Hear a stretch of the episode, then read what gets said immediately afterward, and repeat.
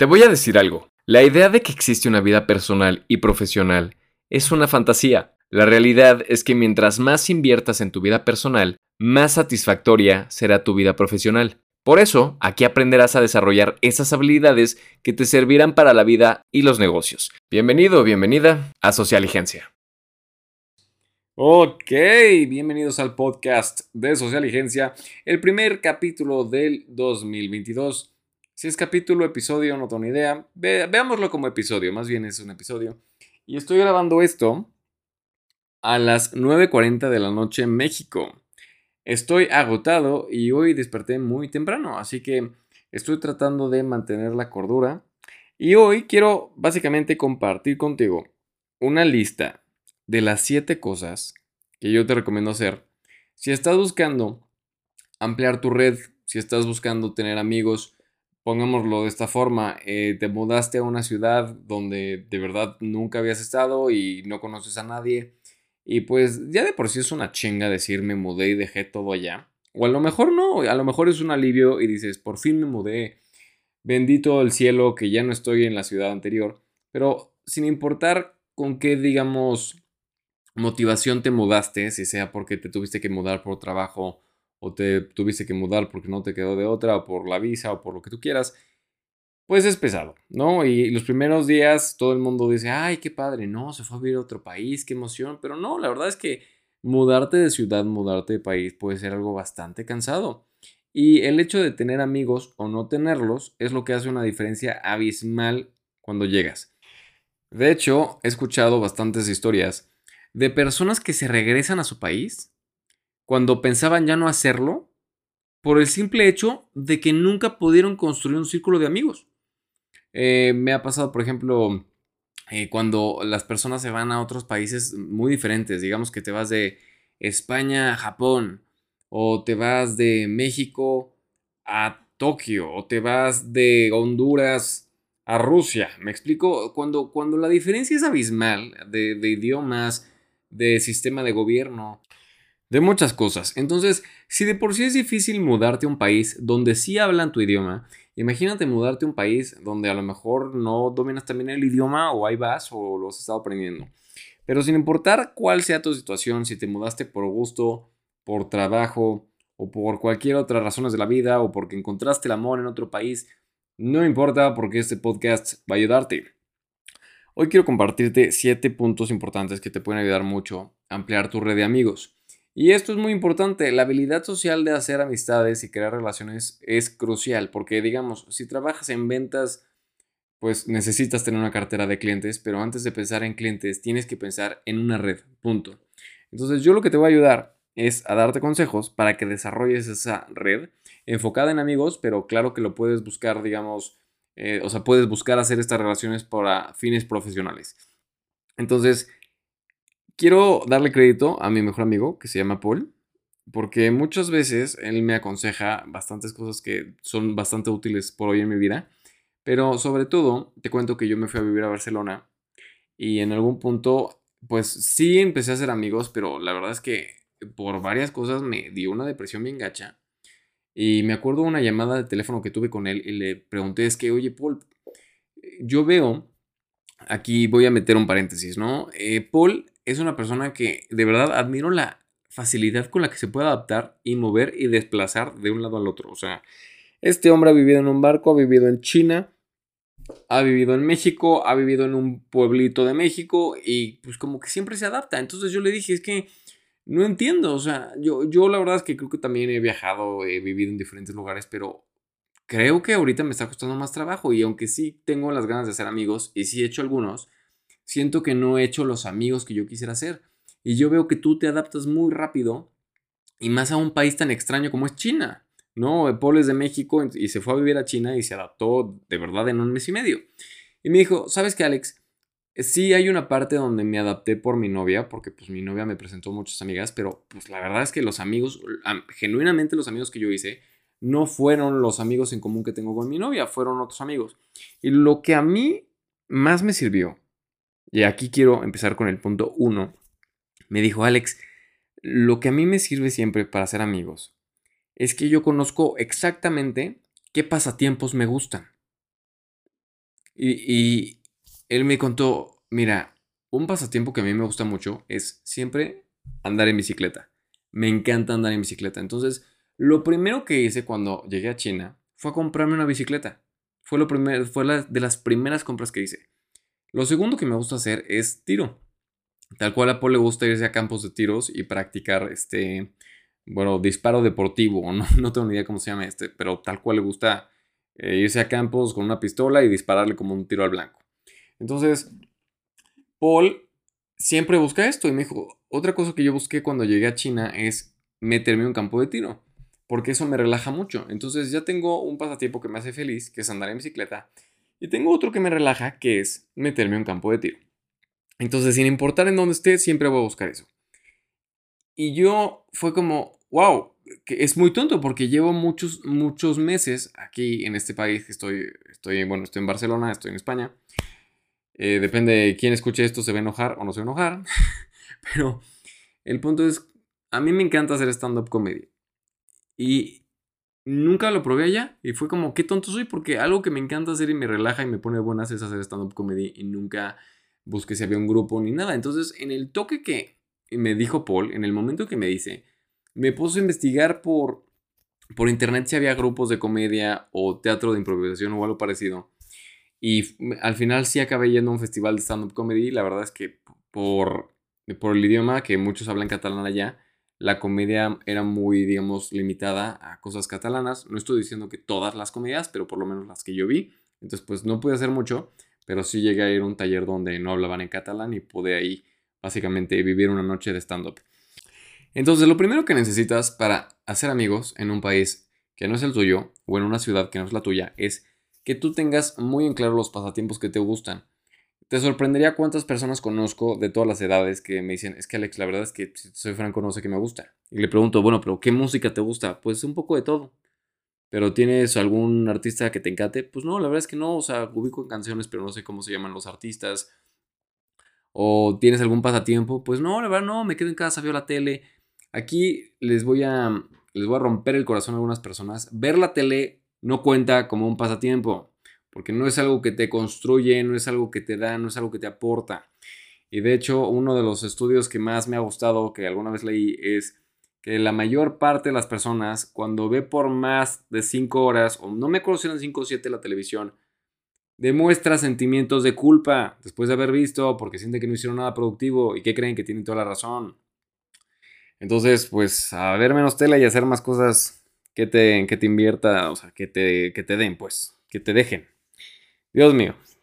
Este, a ver, el segundo punto es, piensa cómo debería ser tu amigo ideal, así como tu pareja ideal. Quiero que pienses en esas cualidades que tendría que tener tu nuevo mejor amigo. Ese mejor amigo que todavía no conoces o mejor amiga que todavía no conoces.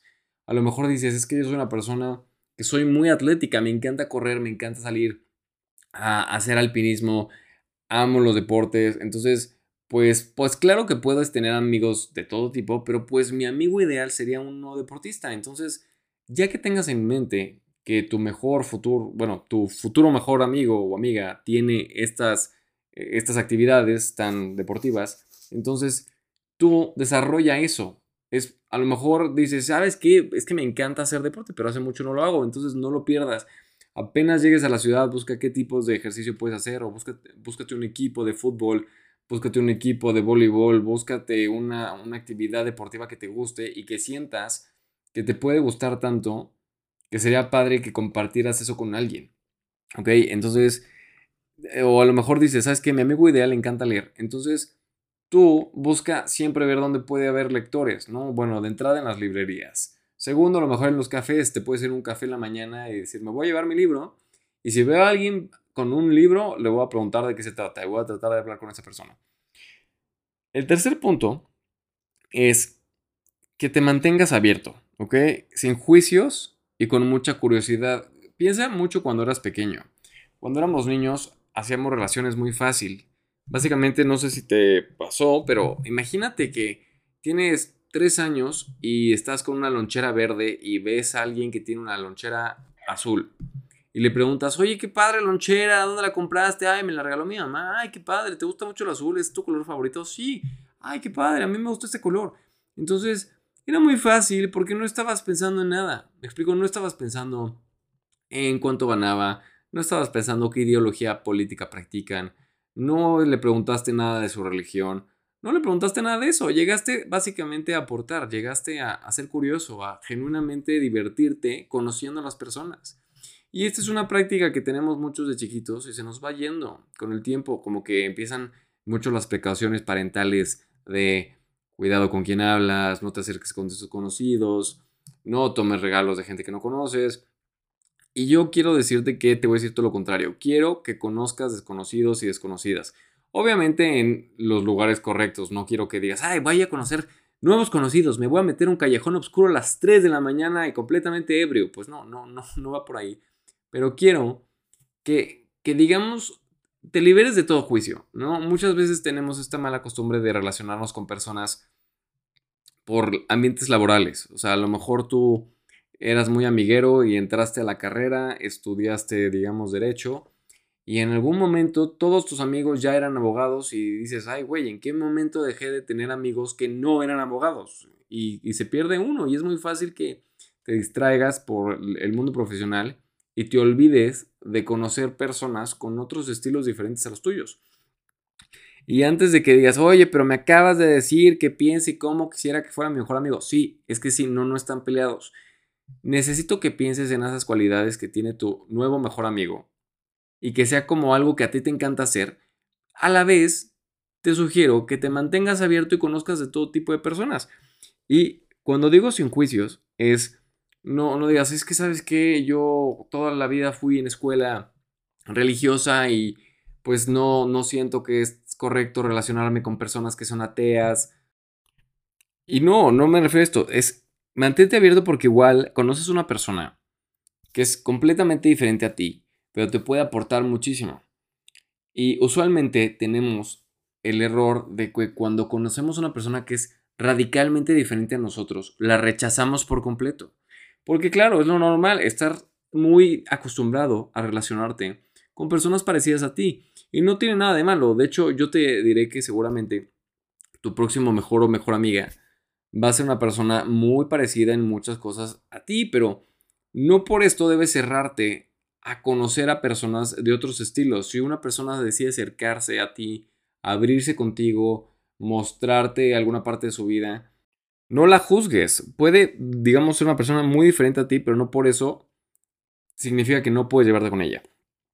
Pero lo más, lo que, lo que yo te diría es, es muy tonto cuando decimos, ah, yo no juzgo, yo no soy una persona que, que, digamos, es juzgona. Te voy a decir algo, es muy probable que sí lo seas, porque es muy natural serlo. Lo que sí puedes tú hacer es no dejarte llevar por tus juicios. ¿Me explicó? Una cosa es lo que tú pienses y otra cosa es lo que tú hagas conforme a lo que piensas. Por ejemplo, yo puedo conocer a una persona y digo, es que esta persona me desespera porque creo que no se puede tomar nada en serio. Entonces, como pienso eso, yo la maltrato o básicamente la hago menos. O le puedo decir, ¿sabes qué? Este, veo que eres una persona muy bromista, pero pues también me imagino que hay una parte seria en ti y pues me interesaría mucho conocerla en algún momento y si viene al caso, ¿no? Pero qué bueno que seas como, digamos, como tan, tan relajado con la sangre ligera. El punto cuatro que te quiero compartir es que no te compares agresivamente.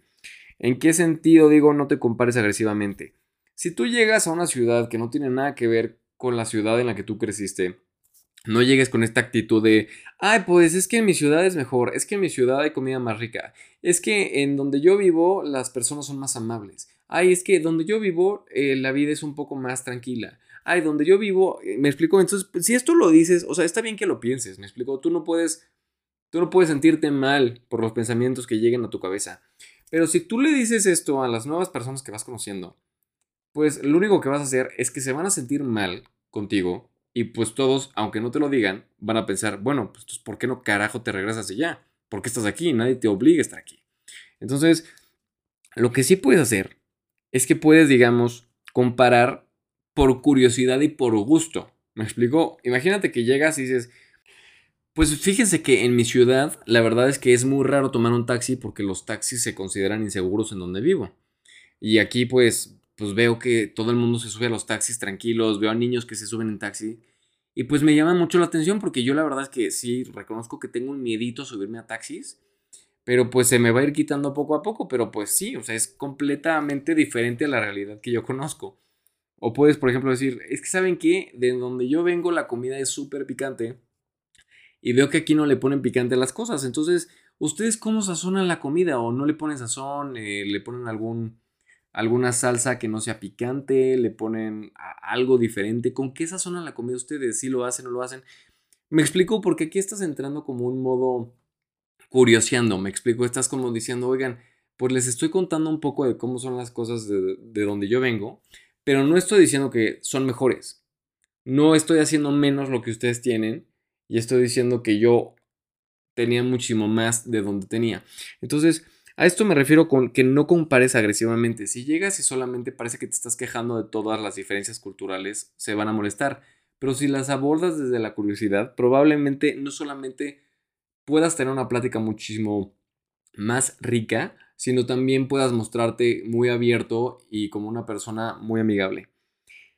Y el punto 5 viene muy ligado con eso, es muestra interés genuino métete en modo entrevistador, métete en modo como estos programas, seguramente has visto alguno que es viajando por el mundo, entonces es el reportero y va y come en un lugar y te cuenta que se está comiendo y entrevista al que lo cocina y luego se va a un monumento muy importante y te cuenta la historia del monumento. Y se nos olvida mucho entrar en ese modo turista cuando vivimos en un lugar. Como que damos por sentado que lo, ya lo conocemos o lo podemos conocer cualquier otro día, pero esta fascinación por involucrarte, por preguntar, este modo turista, úsalo mucho. Entonces, involúcrate genuinamente con, las cosas. En vez de decir, es que no, no, no me gusta que sean así, piensa, es que quiero entender por qué son así. Entonces, esas pláticas te pueden llevar a conocer personas muy interesantes. El punto 6 es que promuevas la convivencia. ¿Ok? Promueve la convivencia. Si tienes la oportunidad organiza algo tú. Muchas personas me han dicho, no, Alex, es que en este país nadie organiza nada en su casa, es muy raro, la gente no lo entiende. Entonces sí, entiendo que va a haber reglas que a lo mejor son reglas, digamos que todo el mundo las conoce, pero no están escritas. Pero ve tú probando, ve, eh, involúcrate en la prueba y error. Si de donde tú vienes es muy común que hagan algo en casa, tú anímate a invitarlos. Oigan, quiero hacer una reunión en mi casa. ¿Quieren venir? Ya se te dicen, oye, ¿sabes qué? Aquí casi no se usa esto. O sea, después de unas seis veces que has visto a alguien, ya lo puedes invitar a casa, pero no solemos hacer esto. Tú lo puedes manejar de dos formas. Le puedes decir, ¿saben qué? De donde yo vengo es súper común y me encantaría que vivieran una noche como yo la vivo en mi casa o en mi departamento o que nos vayamos a cenar a un lugar que me gusta mucho. O si no, bueno, dices, ah, perfecto. Entonces ustedes se tardan un poco más en, abrir esta, esta puerta y básicamente invitar a gente a su casa a que cenen. Entonces, ¿qué hacen? O sea, ¿cuál es una manera en la que conviven? Y pregúntales. A lo mejor te dicen, no, pues nos gusta mucho ir a desayunar. Eh, se hacen mucho los desayunos en el parque. ¿Por qué no haces un picnic? O algo así. Involúcrate. Cuando veas que no tienes la mejor reacción, trata de investigar por qué. Y lo más importante es que no tengas miedo a el ridículo y no tengas miedo a dar el primer paso. Eh, no tienes una idea cómo las personas lo agradecen.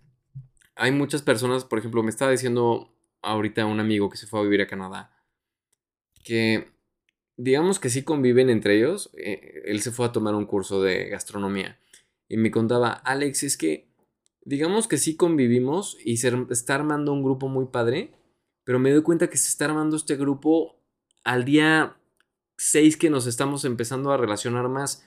Y en México era como llegué el primer día y ya hice un amigo en clase o ya hice un amigo mucho más rápido y ya tenemos un plan para salir. Y en Canadá se está dando un poco más lenta esta interacción, pero me estoy dando cuenta que sí se están abriendo conmigo, sí son buenas personas, sí les caigo bien. Entonces tuve, como decimos aquí en México, tuve tanteando los camotes, tanteándole el agua a los camotes, que básicamente es prueba y error. No sabes cómo va a reaccionar alguien hasta que no intentes algo. Entonces, algo que, te puede servir mucho, que yo he visto mucho que hacen en grupos de Facebook. Por ejemplo, que entran a, digamos que te mudas a Alemania. Entonces buscas un grupo de peruanos en Alemania, hondureños en Alemania, españoles en Alemania, no importa, te metes ese grupo y dices, hola, ¿cómo están? Mucho gusto, oigan, este, pues soy, soy Alex, acabo de llegar acá, estoy muy contento, me gustaría mucho hacer amigos, me gustaría que me dijeran qué, qué lugares tengo que conocer. Y estoy abierto, si quieren alguien envíame un mensaje y nos vamos a tomar un café. O sea, se usa mucho este tipo de interacción. Mira, lo peor que puede pasar es que nadie lo comente, que nadie te conteste. Y si es así, no te deprimas. Pero el punto es, siempre dé el primer paso, siempre busca qué puedes hacer, siempre busca cómo te puedes acercar y siempre busca cómo puedes promover que las personas quieran conocerte. Y una forma muy fácil de hacer que las personas quieran conocerte es haciendo que se sientan cómodos cuando están cerca de ti. Muy bien, entonces esos fueron los siete consejos. Espero te sirvan, espero los apliques. Y si estás escuchando este podcast y estás en una ciudad que no es tuya, me encantaría que me cuentes tu historia. Me encantaría que me mandes un mensaje a mis redes sociales. Me puedes buscar como Alex Coach Y me dices, Alex, escuché tu podcast y ¿qué crees? Que estoy en una ciudad diferente y estoy escuchando tu podcast. Entonces, cuéntame cómo te va con estos consejos. Te mando un fuerte abrazo y te veo en el próximo episodio. Mucho éxito. Hey social y gente, ¿te gustaría que colaboremos juntos en algún proyecto de tu vida personal o profesional? Entonces te invito a que me mandes un mensaje a contacto o a través de mis redes sociales también puedes escribirme. Estoy como Alex Grecoach en las redes sociales. Un abrazo y mucho éxito.